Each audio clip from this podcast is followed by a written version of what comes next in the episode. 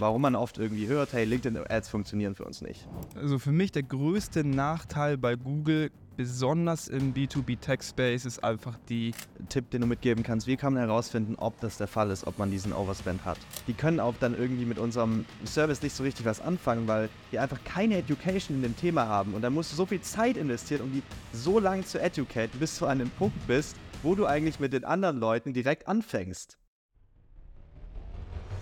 Willkommen zu Revenue Marketing Real Talk, der Podcast für B2B Marketing Executives und Operator, die ihr Marketing endlich effizient und profitabel aufbauen und skalieren wollen.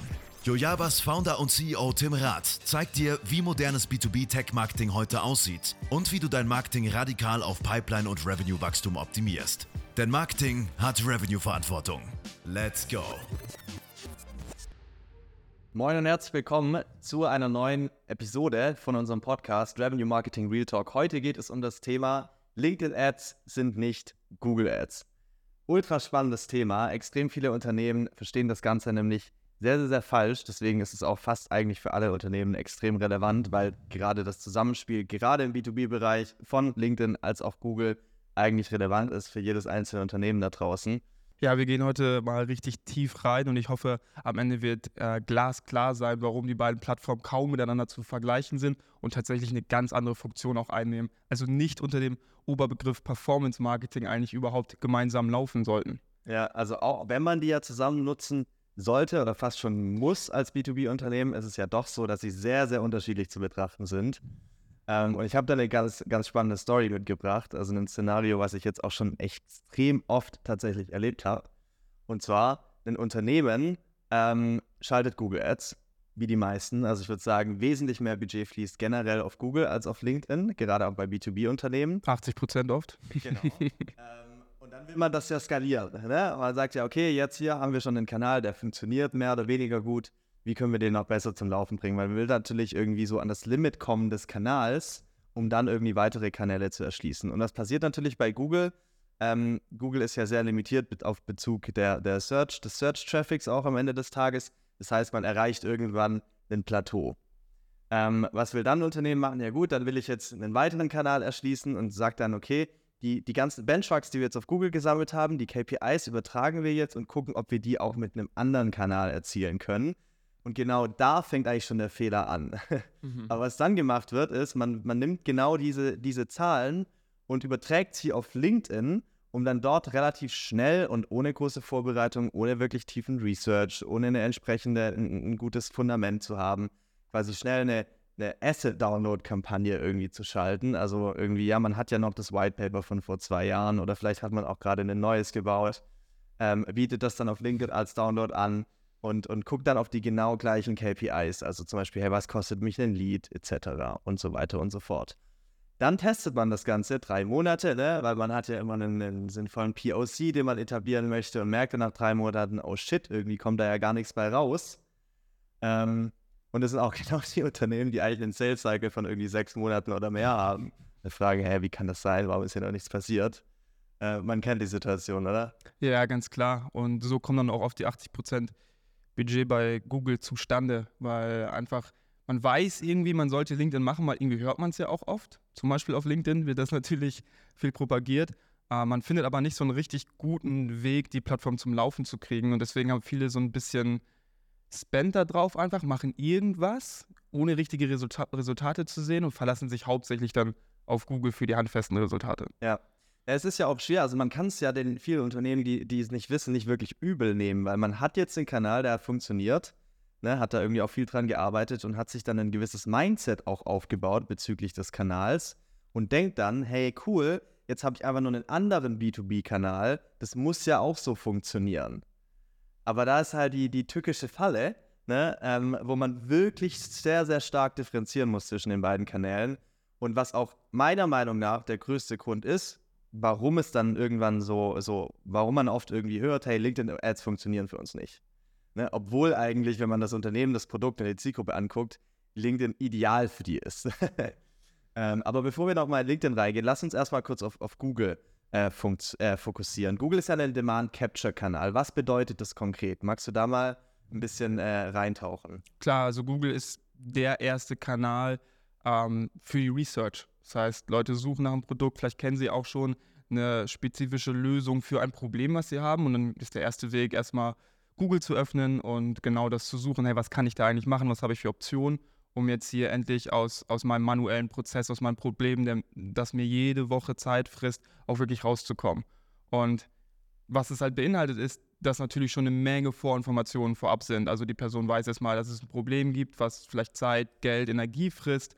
Und jetzt hat vielleicht die Person auch schon ein Buy-in oder ist einen gewissen Schritt nach vorne gegangen, um zu sagen, jetzt brauche ich wirklich eine Lösung, jetzt muss ich aktiv werden. Das ist ein ganz gewisser State, in dem halt nur ein kleiner prozentual, prozentualer Anteil der Zielgruppe eben auch wirklich unterwegs sind. Alle anderen, die sind noch gar nicht so weit, dass sie jetzt proaktiv selber Zeit dafür aufwenden, diese Research eben zu betreiben. Das heißt aber auf der anderen Seite natürlich, dass du auf Google eine extrem konzentrierte Qualität hast von dem Traffic, den du einkaufen kannst. Weil jeder, der eben in diesem Research-Modus schon ist, sucht ja auch nach, eine, nach einer Lösung und hat im Zweifelsfall vielleicht auch schon das Budget intern verargumentiert.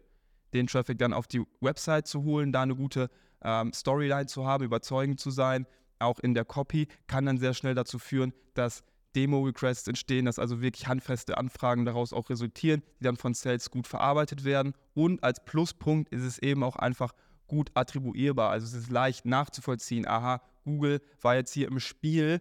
Ähm, dabei war sozusagen der letzte Touchpoint mit einem Nutzer, bevor der sich dann entschieden hat, auch eine Anfrage zu stellen, die im Endeffekt dann für uns in Pipeline und Revenue resultiert. Mhm. Ich finde es extrem spannend, was du am Anfang gesagt hast, um da nochmal drauf einzugehen, weil es muss ja gegeben sein, dass eine Person proaktiv nach einer Lösung sucht oder Research betreibt zu einem konkreten Problem. Das bedeutet ja an sich schon per Definition, dass es eine gewisse Nachfrage schon gibt von der Person für eine Lösung. Das heißt, irgendjemand muss ja davor entsprechend Demand, also Nachfrage kreiert haben, sodass es überhaupt zu dem Punkt kommt, dass jemand sagt, hey, jetzt möchte ich mir mal angucken, was es da denn für Lösungen gibt, zum Beispiel. Ähm, das heißt, es muss diese, diese eine, dieses Fundament muss gegeben sein. Und das ist eigentlich auch das Schöne an Google, weil man bekommt, dadurch, dass quasi schon Nachfrage kreiert wurde, dann eben die Leute, die schon entsprechend weit in der Journey sind, auch im Entscheidungsprozess, ähm, wo sie jetzt auch vielleicht schon kaufbereit sind oder vielleicht auch kurz davor, je nachdem, ähm, sodass man eben wirklich von einem Demand Capture Kanal sprechen kann. Also Demand Capture heißt eben, dass ein Kanal ist, wo man eine bestehende Nachfrage einfach dann abschöpft, sozusagen. Ne? Und das ist wahrscheinlich auch eine der, der Pro-Seiten von Google. Ähm, wenn ich natürlich Leute bekomme, die schon relativ weit in der Journey sind, habe ich natürlich auch wesentlich schnellere, messbare Ergebnisse mit dem Kanal, als wenn ich jetzt irgendwie Leute bekomme, die ganz am Anfang der Journey sind. Weil ist ja klar, ne? da muss ich ja erstmal die Nachfrage kreieren, bis die Leute dann kaufbereit sind. Ähm, und ich glaube, das ist eine der größten Stärken von Google, dass man eben in einen Markt rein tappen kann, relativ schnell und mit relativ wenig Budget, an potenziellen Käufern, die sogar heute kaufbereit sind. Ne, das ist ja ein, ein riesen Asset, wenn man mal so drüber nachdenkt. Weswegen es halt auch so viel Sinn macht, dass man gerade mit Google eben direkt anfängt. Wenn man jetzt sich entscheidet, irgendwie mit welchem Kanal sollte ich starten, ist es immer sinnvoll, gerade weil man ja immer auch bei dem Proof of Concept kurzfristig Ergebnisse liefern sollte, um dann weitere Budgets ermöglicht zu bekommen, ähm, bei Google eben anzufangen. Ganz richtig. Was ich halt auch spannend finde, ist, du sagst, irgendjemand hat den Demand schon kreiert und das ist auch derjenige, der den Frame bestimmt, in dem derjenige die Research macht. Das heißt, der hat schon mal einen Brandnamen gehört, der hat schon mal gewisse Fragen von der Brand beantwortet bekommen, der ist schon in einem gewissen Mindset, der hat eine gewisse Bias eigentlich schon in dem Moment, auf dem er dann wirklich auch auf Google geht und nach einer Lösung sucht. 100 Prozent. Was würdest du sagen, sind so die, die, die Nachteile von Google? Ne? Also Vorteile ist, glaube ich, relativ offensichtlich. Also schnelle, messbare Ergebnisse. Man kann in den Markt tappen, der tatsächlich großteils wirklich kaufbereit ist. Ich kann es sehr, sehr gut messen, wie du vorhin meistest. Die Attribution ist nicht so komplex wie bei anderen Kanälen, weil ich sehr, sehr genau irgendwie Conversions messen kann und das und, und ähm, dementsprechend ist es einfach ein sehr, sehr guter Einstieg, ne, um eben schnell auch wirklich Ergebnisse zu erzielen und eine gute Qualität oder eine gute Quantität auch an Leads oder an potenziellen Käufern auch zu bekommen. Was würdest du sagen, ist so auf der anderen Seite, auf der Kontraseite? Also für mich der größte Nachteil bei Google, besonders im B2B-Tech-Space, ist einfach die mangelnde Skalierbarkeit in vielen Fällen. Und das ist eine sehr, sehr gefährliche Situation auch, denn. Eine, eine Sache ganz kurz, weil das kommt ja immer drauf an, ne? Also die Skalierbarkeit ist ja maßgeblich davon bestimmt, wie viel Nachfrage tatsächlich in dem Markt da ist. Ne? Also, wenn ich jetzt zum Beispiel mal in den Consumermarkt reingehe, zum Beispiel Schuhe kaufen. Ne? Die Menschen, die sind so weit educated, zu sagen, hey, ich brauche Schuhe, wenn ich rausgehe. Ne? Ich gehe nicht barfuß raus, zum Beispiel. Das heißt, jede Person kauft, ich glaube, im Durchschnitt irgendwie, habe ich mal gehört, vier bis fünf Paare pro Jahr, eine Person. Das heißt, da ist halt schon sehr viel Nachfrage im Markt. Das heißt, wenn ich jetzt ein Schuhverkäufer bin, kann ich eigentlich fast endlos skalieren. Jetzt sind wir natürlich im B2B SaaS und Tech Space, wo das alles ein bisschen anders ist. Wir sehr viele komplexe Produkte haben. Und da ist natürlich ein Riesenunterschied, ob ich in einem Markt bin, wie zum Beispiel in einem CRM, ne, wo es natürlich schon sehr viel Nachfrage gibt, oder ein ERP-System beispielsweise, was ja auch schon Jahrzehnte irgendwie auf dem Markt ist. Ähm, oder ich jetzt in einem Markt bin, wie zum Beispiel irgendwie Sales Enablement Tools beispielsweise, was halt schon relativ neu ist, wo wenig Nachfrage da ist. Und ich glaube, das ist ein, ein, ein, ein riesen Impact auch auf die, die potenzielle Skalierbarkeit. Oder wie siehst du das? Absolut. Die Softwarelösungen sind ja ganz oft auch Lösungen für nischige Probleme. Der TAM, also der Total Addressable Market für einige der, der, der Softwareunternehmen, ist ja ähm, wenige Tausende oder vielleicht nur Hunderte von Unternehmen. Das heißt, wie viele suchen da im Monat nach einer potenziellen Lösung. Es sind ganz, ganz wenige. Und das deckelt natürlich dann auch die Skalierbarkeit des Kanals enorm. Und das ist auch eine große Falle, weil wenn man erstmal angefangen hat bei Google, ähm, ein bisschen zu spenden und man sieht vielleicht sogar erste Resultate, man closed mal einen Deal, es wird ein bisschen Pipeline generiert, dann sind das natürlich erstmal wunderbare ähm, wunderbare Signale, um mehr Geld da auch reinzustecken. Und oft entsteht dann dieser Gedanke, wenn ich einfach noch mehr Geld reinstecke, dann kommt auch genauso viel noch mehr raus, also in Relation zueinander. Und das ist eben ganz oft nicht der Fall. Das heißt, wir sehen auch, wenn wir einen Account auditen, in den aller, allermeisten Fällen, dass eigentlich viel mehr gespendet wird auf Google, als müsste, um eine gewisse Effizienz zu erreichen. Das heißt, es wird 20, 30 Prozent mehr Budget ausgegeben, um die gleichen Resultate einzufahren. Mhm. Und wie, wie würdest du empfehlen, das herauszufinden? Also wie kann man jetzt vielleicht einen, einen Deep Dive-Tipp, den du mitgeben kannst, wie kann man herausfinden, ob das der Fall ist, ob man diesen Overspend hat?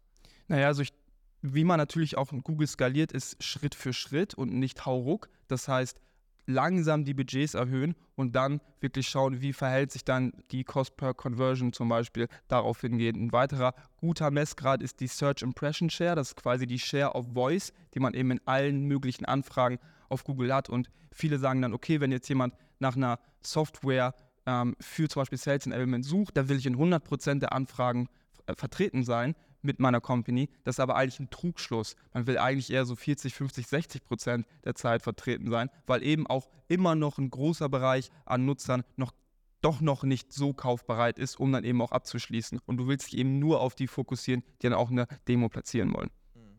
Cool. Nochmal zu den, zu den äh, Kontrapunkten von Google Ads. Jetzt ist es ja so, dass, wenn ich jetzt mal an mich denke, ne, ich möchte jetzt vielleicht ein Sales Enablement Tool einkaufen, gebe ein irgendwie Sales Enablement Software, finde da dann irgendwie fünf bis zehn Ergebnisse, pick mir die fünf, die ich irgendwie am ansprechendsten finde, raus und, und buche mir da vielleicht mal bei allen fünf direkt eine Demo. Ne? Ist ja ein sehr, sehr realistischer Case. Klar. Und es ist ja schon, also per se dann so, wenn ich jetzt irgendwie ein Anbieter bin und, und mit Google Ads viel skaliere, dann bekomme ich zwar schnell Leads, aber die Qualität ist halt teilweise dann doch nicht so gut, weil die halt sich so viele verschiedene Tools dann auch angucken. Also ich bin eben in einer sehr, sehr hohen Vergleichbarkeit, was eben auch bedeutet, dass ich viel, viel, viel, viel mehr Überzeugungsarbeit auch im, im Endeffekt im Sales auch leisten muss, ähm, weil ich halt gegen so viele andere Player auch direkt in diesem Prozess quasi mich befinde, ähm, weil ja quasi nicht über einen Kanal quasi der Lead reingekommen ist, wo ich viel Education betrieben habe. Das heißt, die Leute, die wissen eigentlich gar nichts über mein Produkt. Die haben vielleicht mal zwei Minuten meine Website durchgelesen tragen sich dann ein, weil sie sich halt schnell irgendwie mal fünf Anbieter angucken wollen und kommen halt mit einer sehr mit einem sehr niedrigen Education Level dann mhm. in den Call, äh, was bedeutet, dass natürlich der Aufwand im Sales-Bereich extrem hoch ist im Vergleich zu, wenn ein Lead zum Beispiel anderweitig ähm, irgendwie reinkommt. Kannst du da Erfahrungen teilen? Absolut. Also ich meine, die kennen dein Produkt nicht, die haben keinen Trust aufgebaut, die haben keine Beziehung zu Brand. Ähm, die werden erstmal mit einer hohen Skepsis reinkommen. Besonders wenn sie viel vergleichen, wird es natürlich umso schwerer. Und dann geht es auch ganz schnell dahin, dass am Ende ähm, Preise verglichen werden und, und, und da auch so ein kleines Battle entsteht und da auch viel gedrückt wird. Während wenn man jetzt schon eine gute Brand Perception von Anfang an hat, passiert das weniger, weil man ein bisschen alternativlos wirkt, auch wenn das vielleicht im, äh, im, in, im Endeffekt in der Realität gar nicht so sein muss. Wenn ich jetzt ein Unternehmen bin, ne, das nur Google Ads schaltet und da maximal stark skaliert bin und gar keinen anderen Kanal habe, wo ich wirklich Education betreibe, was macht das mit meinen Sales-Cyclen? Was macht das mit meinen Win-Rates? Und was macht das eigentlich auch mit meinen Average Deal Sizes? Ja, also die sind maximal schlecht dann diese Metriken aufgestellt, weil der Sales Cycle natürlich lang ist. Du brauchst sicherlich nochmal ein, zwei extra Meetings am Ende immer, um gewisse Fragen zu klären, um auch nochmal Trust aufzubauen, um den Deal wirklich zu closen. Ähm, die ACVs sind so ein bisschen, ähm, passen sich halt sehr, sehr stark daran an, wer alles sucht. In den allermeisten Fällen sind das eher kleine Unternehmen, davon gibt es halt einfach mehr. Mhm. Das heißt, davon suchen auch mehr nach den Lösungen. Und gerade im Enterprise-Bereich sind die Buying Center nochmal größer. Das heißt, du hast auch eine Verantwortung, da viel, viel mehr Leute abzuholen zu deinem Produkt, bevor es überhaupt zu einem Sale kommen kann. Und da geht dann auch mehr über, okay, ich höre mich auch nochmal in meinem Personal Network um, so, was sind da so die Erfahrungen? Ich hole mir die Education von Thought-Leadern rein. Okay, wen habe ich da eigentlich, wie, wie sind die aufgestellt? Und das ist halt im, im, im kleineren Bereich, im SMB-Bereich ein bisschen anders. Da ist es dann eher so, vielleicht holt sich ein Founder oder ein Marketing Executive einfach mal, will auch einfach mal schnell was implementieren. Speed of Execution ist denen sehr, sehr wichtig und die holen sich dann auch mal kurz und schnell ein Tool. Heißt aber natürlich auch, dass die Deal-Sizes kleiner sind und das halt gekoppelt mit einem langen Sales-Cycle sorgt halt schon für eine Menge Friction auch beim Wachstum. Mega spannend. Ähm, ich glaube, was auch noch ein wesentlicher, wesentlicher Punkt ist bei der ganzen Google Ads-Geschichte ist, der Frame, mit dem auch die Leute dann im Endeffekt reinkommen. Weil ich habe ja bei Google gar nicht die Möglichkeit, die Gedankenwelt einer Person schon im Vorfeld, bevor sie sich melden, in irgendeiner Art und Weise zu beeinflussen, weil die mich halt so kurz kennen. Also, ne, die, die, die Kennenlernphase sozusagen ist, jemand googelt, drückt auf meine Ad, guckt sich zwei Minuten die Website an und trägt sich ein, ähm, was halt sehr, sehr kurz ist. Das heißt, ich kann gar keinen wirklichen Frame auch etablieren. Und ich merke das bei unseren Anfragen. Ähm, mittlerweile machen wir kaum noch Google Ads, aber wir haben mal eine Zeit lang Google Ads gemacht und du musst dich halt anpassen an die Search Terms, die es im Markt gibt. In unserem Fall dann natürlich irgendwie Performance Marketing Agentur, Online Marketing Agentur die Anfragen, die wir da bekommen haben, die waren von so einer wesentlich schlechteren Qualität, weil die halt gar nicht den Frame haben, wie alle anderen Anfragen, die wir sonst haben, die wirklich educated sind über unsere Themen. Also, ne, wir sprechen hier wirklich von super State-of-the-Art modernen Marketing-Themen, ne? Demand Generation, Revenue Marketing vor allem, für halt B2B SaaS und Tech-Companies. Und da habe ich wirklich irgendwann gemerkt, hey krass, auch wenn Google schnell Ergebnisse liefert, die Anfragen brauchen so viel mehr Involvement und so viel mehr, so viel mehr ähm, Energie und, und Fokus auch, um die irgendwie zu überzeugen. Und die, die können auch dann irgendwie mit unserem Service nicht so richtig was anfangen, weil die einfach keine Education in dem Thema haben. Und dann musst du so viel Zeit investieren, um die so lange zu educaten, bis du an dem Punkt bist, wo du eigentlich mit den anderen Leuten direkt anfängst. Ja. Und das ist schon sehr, sehr interessant. Und das ist auch der Punkt, warum man sich niemals nur auf Google Ads verlassen sollte, sondern auf jeden Fall einen weiteren Kanal braucht. Also ich glaube, wir können sagen, Google Ads ist gut, ähm, um Demand zu capturen, wenn eine Nachfrage da ist, wenn man auch auf anderen Kanälen Nachfrage kriegt, aber man sollte es niemals isoliert auch nutzen, oder? Ja, zumindest nicht langfristig kann durchaus ein, ein guter Entry Point auch sein und ich denke auch, dass man auch nur mit Google Ads absolut gute Resultate erzielen kann, aber ab einer gewissen Wachstumsstufe, die man erreichen möchte, ist es einfach nicht mehr so gut möglich und wie gesagt, es wird auch irgendwann schnell und auch muss man sehr nah dran sein, dass es nicht ein ineffizienter Kanal für einen dann auch wirklich wird. Da ist halt eine sehr, sehr große Gefahr, weil es dann oft gerade intern wegen der leichten Trackbarkeit dieses Kanals auch glorifiziert wird. Das sehen wir halt ganz, ganz oft. Und dann später muss man absolut auch zu LinkedIn switchen. Ich würde sagen, Google hat ein krasses so Optimierungsmindset in Richtung von Cost per Conversions, wie können wir den Cost per Demo-Preis noch weiter drücken, so wie können wir die Landing-Pages nochmal ein bisschen Conversion Rate-mäßig optimieren, was für Keywords funktionieren gut und schlecht, ist sehr viel, willst einen sehr hohen Optimierungsgrad einfach erreichen, um möglichst, und das kannst du bei Google recht gut, möglichst genau festzustellen, dass du kein Budget wastest und du hast auf LinkedIn aber eigentlich ein ganz anderes Mindset, was du brauchst. Das ist wie im American Football, wenn du ein anderes Team hast für Offense als für Defense. Das heißt, sobald du dann auf den Social-Kanal gehst, musst du eigentlich dein komplettes Mindset und deine Operations shiften zu einem anderen Modus, der viel, viel mehr auf andere Metriken guckt, der einfach in einem anderen State operiert. Und ich glaube, da ist jetzt auch nochmal wichtig, die, die, die Vergleichbarkeit oder eben Nicht-Vergleichbarkeit ähm, herzustellen und zu schauen, was brauchen wir denn bei LinkedIn eigentlich ganz genau, um da Erfolg zu sehen. Ja. Lass uns mal weitergehen zu LinkedIn. Du hast jetzt gerade schon schön eingeleitet. Also ich glaube, Google können wir abschließen. Demand Capture Kanal, abgezielt auf wirklich Conversions, die Hardmetriken, die wir messen können. Ich brauche aber auch einen weiteren Kanal, einen, Demand Creation Kanal, wo ich Nachfrage erzeugen kann, sodass ich dann auch auf Google wieder mehr abschöpfen kann am Ende des Tages. Ähm, für mich ist LinkedIn quasi ein Kanal, der mir einfach eine garantierte Ausspielung meines Inhalts, also meines Contents, an meine ganz konkrete ICP ermöglicht. Und wenn ich, wenn ich das so mitnehme, dann ist das eigentlich super, super powerful. Ne? Weil wenn ich weiß, meine, meine Zielgruppe wird auf jeden Fall den Content sehen, weil LinkedIn mir das garantiert, weil ich so, so granular auf LinkedIn targetieren kann, dann gehe ich ja schon mit einem anderen, sollte ich eigentlich meinen, dass Menschen oder Unternehmen auch mit einem entsprechenden Education-Mindset an die Sache rangehen. Ne, weil ich will natürlich, wenn ich weiß, das LinkedIn garantiert mit dir Delivery, baue ich natürlich Content, der entsprechend interessant ist, sodass der auch wirklich konsumiert wird am Ende des Tages. Und ich glaube, was auf LinkedIn deswegen ermöglicht, ist, eine komplett neue Zielgruppe zu erschließen vom Markt, die nicht jetzt kaufbereit ist, wie auf Google, sondern die halt in Zukunft kaufbereit ist. Und wenn ich weiß, dass ich auf LinkedIn primär eine Zielgruppe erreiche, die nicht heute kaufbereit ist, sondern in Zukunft, dann sollte ich ja auch nicht jetzt versuchen, die jetzt zu capturen auf LinkedIn, um, um, um denen direkt was verkaufen zu wollen, sondern vielmehr mir zu überlegen, wie kann ich die so educaten, dass sie schneller kaufbereit werden. Ne, dass ich die Leute schneller von, ich bin absolut am Anfang meiner, meiner, meiner Journey hinzu, ich möchte mir jetzt mal die Demo angucken. Und das ist eigentlich das riesige Potenzial, das ich auf LinkedIn habe, die Leute da schneller durch diesen Funnel durchzuwegen, indem ich wirklich wertvolle Inhalte bereitstelle und die Leute educate. Aber leider wird der Channel super falsch angegangen, weil man die gleichen Metriken von Google auf LinkedIn übernimmt. Und was passiert dann meistens? Ja, der Kanal funktioniert nicht. Die Cost per Conversion ist im Vergleich zu Google exorbitant hoch und wie gesagt, ist auch schwierig zu tracken, das Ganze. Es entsteht eine Menge Ungewissheit und vor allem schlechte Resultate für die KPIs, die man eben angesetzt hat. Genau, und was dann eben auch passiert ist, dass wenn Leute versuchen, die gleichen KPIs zu behandeln auf LinkedIn als davor auf Google, wie davor auf Google, dann müssen sie natürlich auch so herangehen, dass man die KPIs überhaupt tracken kann. Das heißt, ich brauche ja einen Weg, also ich muss ja einen Cost per Lead zum Beispiel ermitteln.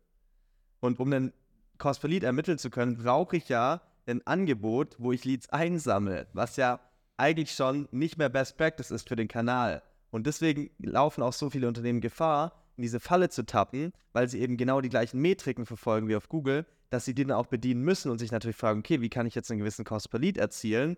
Und natürlich, um einen gewissen Cost per Lead zu erzielen, überlege ich mir natürlich, wie mache ich es Leuten einfach, etwas runterzuladen, indem ich eine catchy Headline habe zum Beispiel. Aber das hat nichts mit der Education an sich zu tun. Ähm, und ich glaube, da liegt halt eine, eine, eine, riesige Gefahr und, und ist auch der Grund, warum LinkedIn oft so falsch genutzt wird. Ja, und um diese Dynamik zu verstehen, ist das Beste, was du machen kannst, dich einfach mal kurz in die Schuhe des Käufers der Zielgruppe zu versetzen. Die meisten nutzen ja selber auch LinkedIn. Was für Content interagiert man denn selber auf LinkedIn? Was findet man denn spannend? Wo guckt man sich denn mal ein Video ein bisschen länger an? Bei den Inhalten, die man halt wirklich interessant findet und das beeinflusst dann auch im Endeffekt ähm, weil die wenigsten können sagen, ja, ich selber interagiere so auf LinkedIn, wie ich das von meiner Zielgruppe eigentlich erwarte. Was ja super interessant und spannend ist. Und das ist eben diese Performance-Marketing-Growth-Brille, die da einfach übergestülpt wird auf LinkedIn, obwohl es eigentlich ein Kanal ist, in dem man halt, ja, ein Social-Kanal ist, in dem halt Social stattfindet. Das heißt, sich weiterbilden, das heißt, sich austauschen über Themen. 100 Prozent. Also ich bin täglich wahrscheinlich viel zu lang auf LinkedIn. Äh, tatsächlich. Kann ich bestätigen. Extrem viele Posts durch. Ich schaue mir da auch Videos an, wenn ich die interessant finde.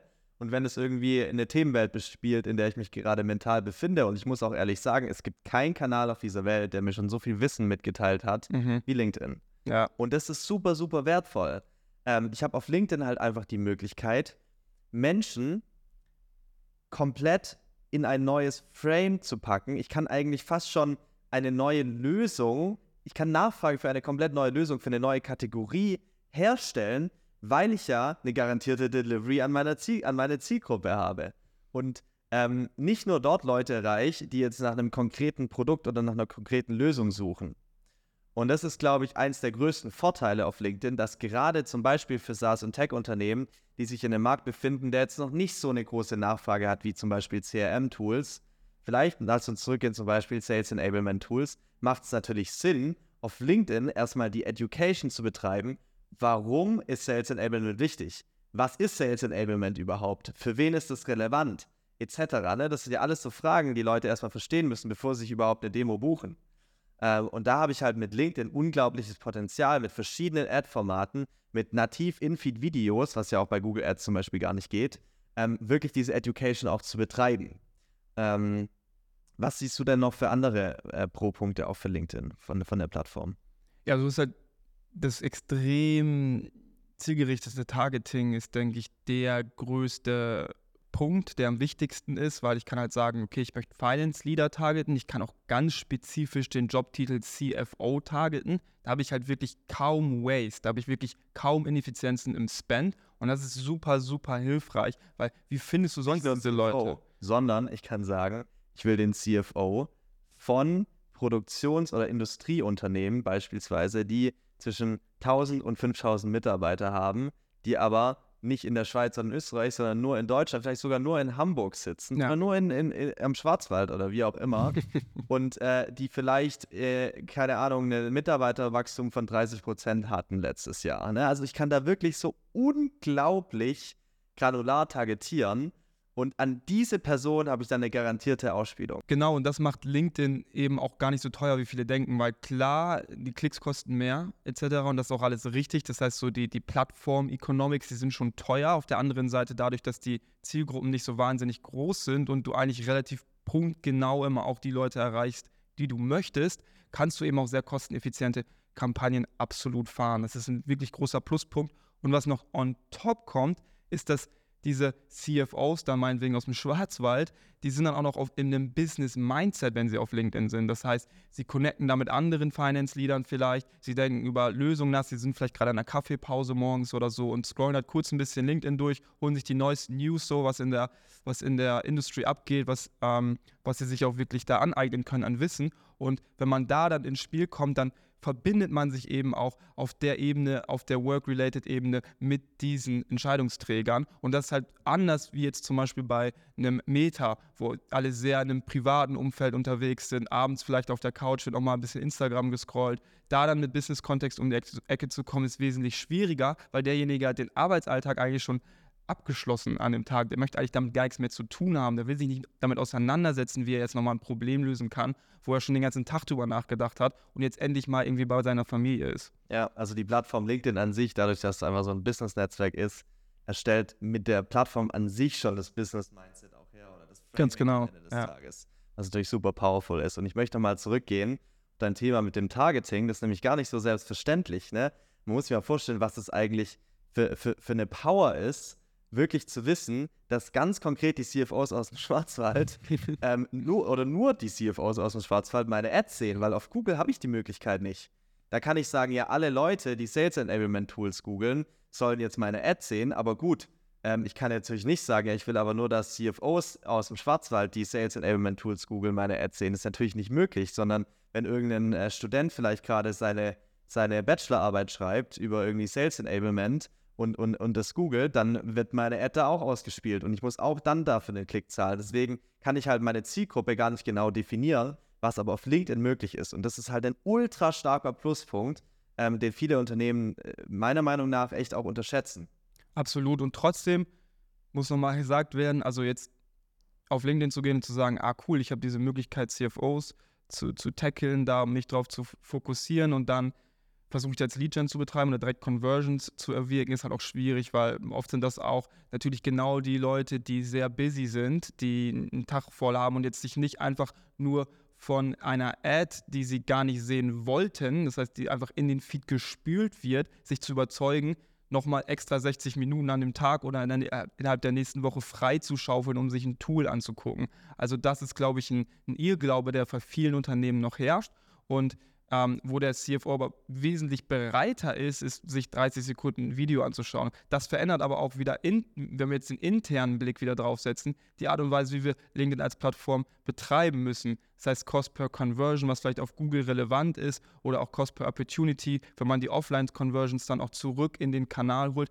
Das ist auf Google alles extrem relevant und danach möchte man zu 100% optimieren. Und auf LinkedIn ist es tatsächlich was, was ein fehlleiten kann und wo man viel mehr drauf schauen sollte, okay, wie kommt mein Content denn eigentlich an? So, was sind meine Benchmarks, was möchte ich erreichen an Interaktionsraten, an ähm, Video, Watch Times etc. Und wie performen da meine Ads gegenüber, um zumindest mal für den Start einen guten Eindruck davon zu kriegen, wie gut der Content dann auch ankommt bei der Zielgruppe. Und dann ist der logische Schritt nicht mehr weit, zu sagen auch, aha, okay, mein Content kommt extrem gut an bei der Zielgruppe, dreimal so gut, wie das in der Vergangenheit vielleicht der Fall war, dann kann ich mir auch denken, dass es nachhaltig auch einen Impact hat bei der Zielgruppe, weil die gucken sich den an und automatisch werden sie natürlich dabei influenced, automatisch hören sie dadurch den Brandnamen und kriegen die Message eben mit, weil sie es so interessant finden. Und das führt natürlich dazu, wenn ich jetzt irgendwie als CFO zehn Videos mal anschaue von einem, von einem Unternehmen, dass das Unternehmen, sobald ich dann kaufbereit bin,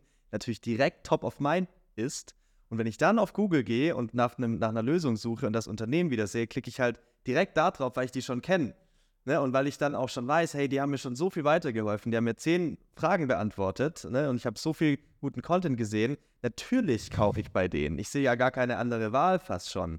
Ne? Und das ist dann die Konsequenz, die man äh, daraus zieht, weswegen LinkedIn eine super, super Möglichkeit ist, wirklich, wirklich, wirklich tiefes Thought Leadership auch ähm, aufzubauen als Unternehmen was sich natürlich dann positiv wieder auf alle Sales- und Marketingaktivitäten im ganzen Unternehmen auswirkt. Ne? Also was wir auch oft haben, ist, wenn jetzt zum Beispiel äh, Deals aktiv in der Pipeline sind, wenn ich einmal über Google reingekommen bin und dann eine Demo angeguckt habe und ein Deal erstellt wird ähm, und nur Google Ads mache, dann habe ich gar keine weiteren Touchpoints eigentlich mit dem Unternehmen.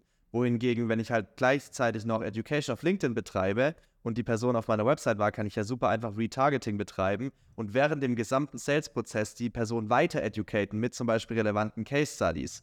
Ne, oder mit noch irgendwie Fragestellungen, die meistens aufkommen während des Sales-Prozesses. Zum Beispiel, wie setzt sich das Pricing zusammen? Wie sieht eigentlich der Prozess der Umsetzung aus, wenn ich das Tool dann implementiere, etc. Was natürlich logischerweise dazu führt, dass die Sales-Zyklen drastisch reduziert werden. Und wir sehen das ja auch an unseren Accounts, was das wirklich für einen erheblichen Impact auch hat. Ja, absolut. Und es hilft auch so ein bisschen den Demand von einigen Competitern vielleicht auch zu klauen. Was ich ganz oft bei von Sales-Teams von unseren Kunden auch zu hören kriege, ist ähm, so ein bisschen das Thema, ja, ähm, da ist vielleicht, wir bleiben beim CFO, ähm, da kommt ein Senior aus seinem Team auf ihn zu, sagt, hey, wir sollten uns vielleicht mal Tool XY angucken für Effizienzen. Und der sagt dann aber, das dann in dem Fall ein Competitor, und der sagt dann aber, hey, aber guck dir unbedingt auch das Tool an, also ähm, das weitere Tool an, von dem er dann eben schon Videos gesehen hat. Das heißt, er macht dann vielleicht selber nicht die Demo, aber jemand kommt aufs Team zu und er sagt, nee, ich will da aber auf jeden Fall nochmal, dass du da auch nochmal den und den Competitor wirklich mit berücksichtigst. Und das wäre vorher gar nicht möglich gewesen. Ja. Ich glaube, es beschreibt sehr schön, ähm, was wirklich so auch die Differenzen sind, ne, wo die Stärken auch vom Kanal sind. Würde nochmal kurz darauf eingehen, wir haben jetzt gar nicht über die Schwächen von LinkedIn mhm. gesprochen. Mhm. Du hattest kurz erwähnt, dass es sehr schwierig ist, den Erfolg zu messen. Ja. Lass uns da nochmal drauf eingehen. Also, wie sieht es bei LinkedIn aus? Warum ist es eigentlich so schwer, so schwierig, den Overall Business Impact von LinkedIn auch messen zu können?